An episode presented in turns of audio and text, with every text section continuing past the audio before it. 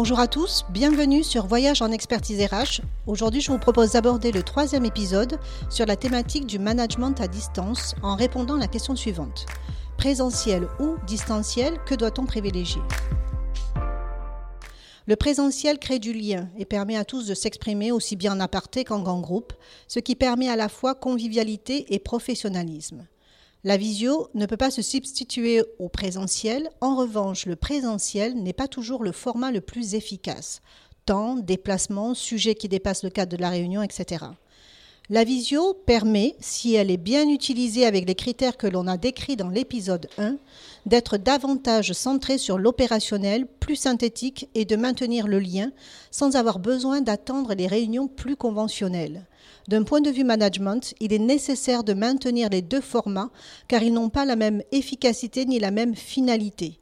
Ils ne s'opposent donc pas, mais sont très complémentaires pour un manager. La visio permet plus de flexibilité et doit permettre de diminuer le nombre de réunions en présentiel, mais d'en augmenter leur qualité, relations, cadre, timing. Nous venons de terminer le thème du management à distance et je vous invite à nous rejoindre pour aborder la prochaine thématique sur la gestion des conflits et le mal-être au travail.